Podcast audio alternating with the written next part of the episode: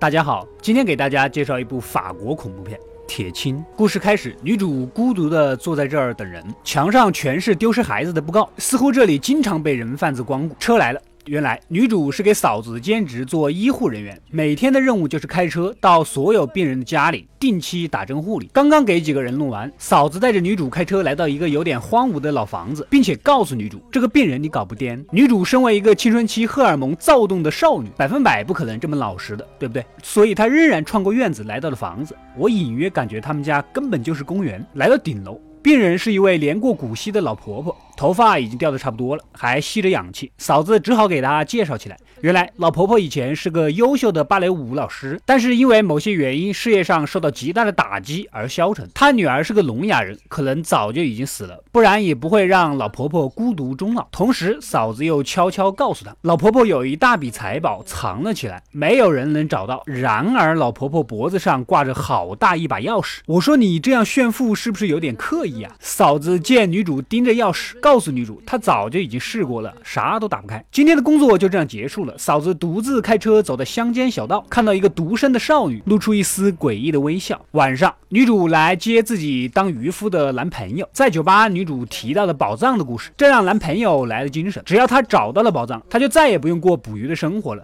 他的好基友也不用端盘子当服务员了。女主当时就斥责男朋友这种想法。镜头转到另一边，之前的嫂子好像正从一具少女的尸体里往外挤血浆。看来这个嫂子不是一个善良的嫂子啊！女主回到家里，母亲刚过世八个月，老爹就跟新女友缠缠绵绵的，这让女主对家庭非常绝望，最终决定。干这一票，三个人开车来到老房子，周围一圈所有的入口都安装了防盗网，根本进不去。终于找到一个杂物间的小窗口，进到了房子里面。大家找了一圈，根本没发现什么值钱的物件。大家来到一个锁住的房门口，女主想起那把挂在脖子上炫富的钥匙。三人来到顶楼，取下了钥匙，发现这门根本不是那把钥匙打开的。恕我直言，你们要是认为这钥匙打开了这个门，然后就大把大把的黄金财宝摆在面前，你们三个人的智商可能还不如打撸啊撸的小学生。果然。然打不开，好基友强行撞开了大门，三人进到了房间，竟然发现了一个蒙上了白布的人偶，脸上有些腐烂，就像被制作成僵尸一样。这样的情景摆在眼前，三个人竟然都没有跑。女主认为这就是老婆婆那个失踪的女儿。男朋友发现脚下有个钥匙孔。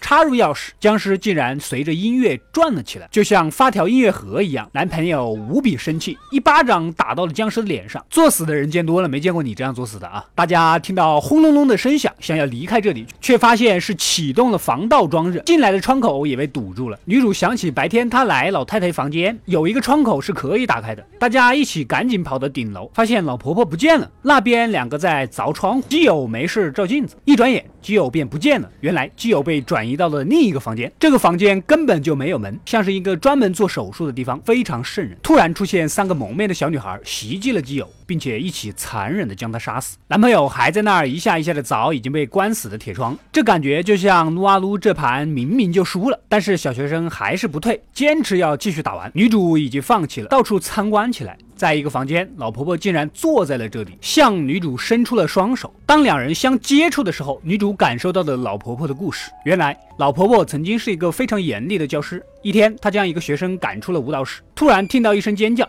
竟然是她的聋哑女儿咬死了那个独处的学生。他们其实是吸血鬼，不仅要喝血，而且怕阳光。小学生还在凿窗户，唉。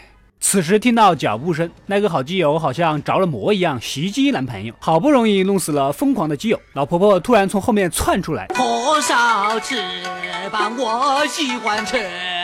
但是你老娘说你快升天，咬死了男朋友。女主发现刚才那个僵硬的女儿脸上的鲜血又回到十几年前，老婆婆强行给女儿下药，结果把她的脊椎弄断了。女主也明白了，女儿根本没有死，只不过是折断了而已。突然吸血鬼准备咬女主，结果女主先咬吸血鬼，还把吸血鬼打晕过去。刚一转头，之前的嫂子竟然冲进来将她打晕。女主被绑在手术室，原来嫂子也是老婆婆的一个学生，无意间撞见了这一幕。便被老婆婆洗脑了，一直跟随着她。老婆婆将女主的肚子划开了一个口，放入了一只蛹，然后在吸血鬼女儿身体里也放了一只，两人嘴巴都各飞出一只蛾子，交换了宿主，似乎是在进行灵魂交换。最终，吸血鬼女儿进入到了女主的身体，重生的女儿在仔细观察这具人类的身体，而老婆婆还在一边催她练习舞步。女儿果断的用剪刀将嫂子和老婆婆杀死了。也许这样说你们不好体会，我换个说法：你作业没做好，你妈妈把你打成了残疾，几十年都成了一个植物人。有一天你苏醒过来，你妈妈看到你的第一眼是做作业，求你的心理阴影面积。女儿化开手掌，用鲜血将换了身体的女主唤醒。女主对着镜子非常淡定自己的外貌。我也是服你了，这美图秀秀都 P 不回来呀！突然，老婆婆醒了过来，袭击了两人，两人合力将老婆婆从楼上扔了下去。但是估计这样也弄不死吸血鬼，两人又合力将她给肢解了。最终，女主和吸血鬼手牵手来到海边。